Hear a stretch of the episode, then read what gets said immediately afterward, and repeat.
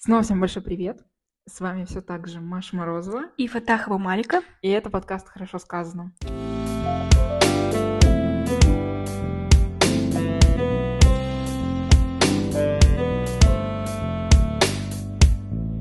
Сегодня наш второй выпуск подкаста будет посвящен очень актуальной теме тайм-менеджмента. Я, по крайней мере, постоянно сталкиваюсь с проблемой составления расписаний, управления своим временем и, главное, с его нехваткой.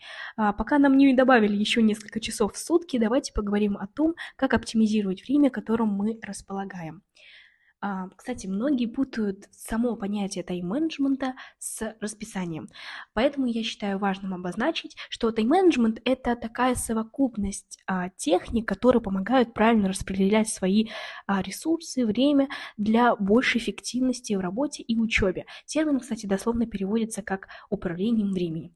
А расписание – это просто список дел для обязательного выполнения и предстоящих событий. Поэтому сегодня мы с вами поделимся своим личным опытом, своими техниками, которые пользуемся мы для распределения нашего времени. Надеюсь, вам будет интересно, так что усаживайтесь поудобнее. Да, я, пожалуй, начну. А, значит, техника а, первая – это планируйте отдых. Как бы странно это ни звучало. А, мы все привыкли планировать какие-то важные дела, то, что мы все как-то записываем к себе в ежедневнике, в расписание, сделать то, сделать это, не забыть про это. Но также нужно не забывать а, про время на отдых. Почему? А, приведу простой пример. Наступил у меня день, когда у меня появилось какое-то время на отдых. Но я не думала о том, как я хочу его провести, не планировала какие-то досуговые мероприятия на это время. И получается так, что именно вот в момент, когда это время настало, я уже начинаю что-то генерировать у себя в голове, придумывать. И вот я, например, решаю покататься на велике. Но я понимаю, что велосипед у меня в гараже, нужно искать шлем, нужно помыть велосипед, протереть сиденье, может быть, там что-то это закрутить, а, подкачать шины. Ну, в общем, очень много всего нужно сделать, каких-то много подготовительных этапов. И вот они у меня отнимут, ну, час, например, или больше. А у меня этого свободного времени было два часа. И у меня уже получается так, что я не хочу уже на этом велосипеде кататься, мне оно уже не надо. И я просто лежу и вот это время отдыха прокрастинирую о том, что ой, я могла сделать вот это, я могла сделать то, и это не сделала. Это грустно. Ну, в общем, планируем отдых, потому что это не менее важно, чем планирование дел. Малика, хочешь что-нибудь сказать по поводу планирования отдыха? Нет, ты дальше второй пример, и я уже на третий перехожу. Ой, ну хорошо. Значит, вторая техника – это выделение дня для доделывания всего недоделанного. Это такой, знаете, своеобразный субботник дел. Я не берусь ни за какие новые задачи. Я просто выбираю день, и в него все маленькие вот эти вот задачки, которые какие-то побочные или какие-то там, не знаю, просто на что-то согласилась там, э, ну, не крупное, да, и откладывала, откладывала, откладывала, оно же все нарастает, как снежный ком, а я в этот день все это собираю и доделываю, вот, чтобы не осталось ничего маленького недоделанного. Маш, спасибо тебе большое за твой личный опыт. Ой, пожалуйста, родная.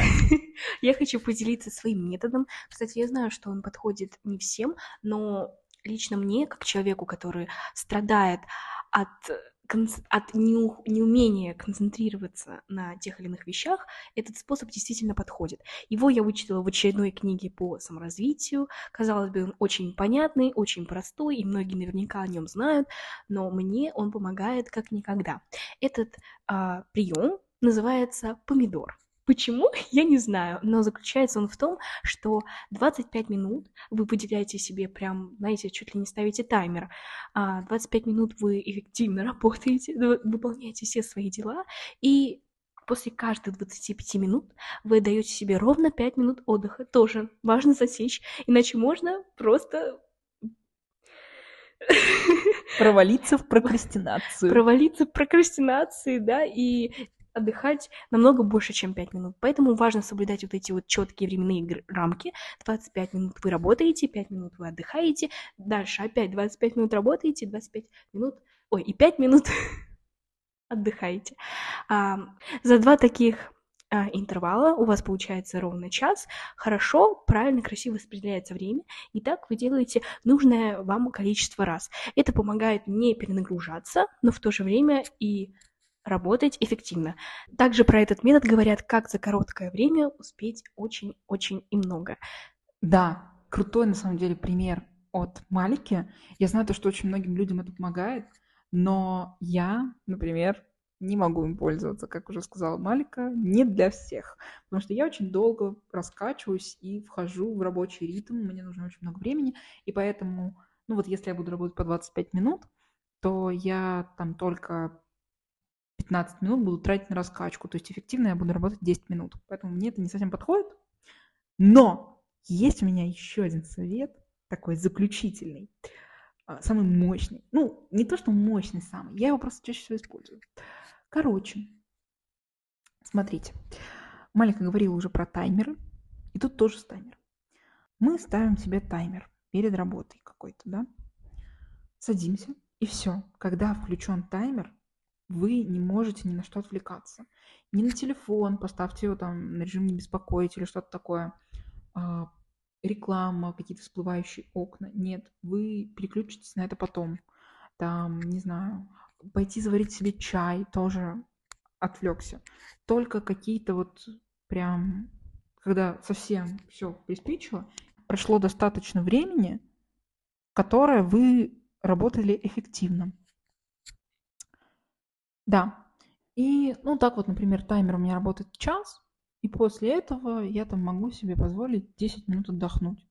Потом я снова ставлю таймер и работаю уже там, не знаю, два с половиной часа. На самом деле мы максимум вот так вот сидеть с таймером, это где-то 2.50. Но я считаю то, что больше не нужно, потому что иначе это уже совсем переутомление.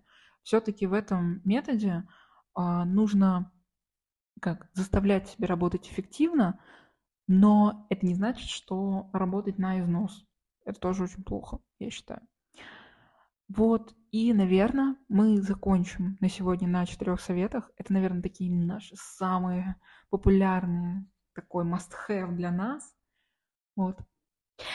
Надеемся, что наши такие контрастные техники, которыми пользуемся лично мы и советуем вам, помогут собственно, извлечь какую-то пользу из этого подкаста, найти для себя удобную, полезную, главное, эффективную технику.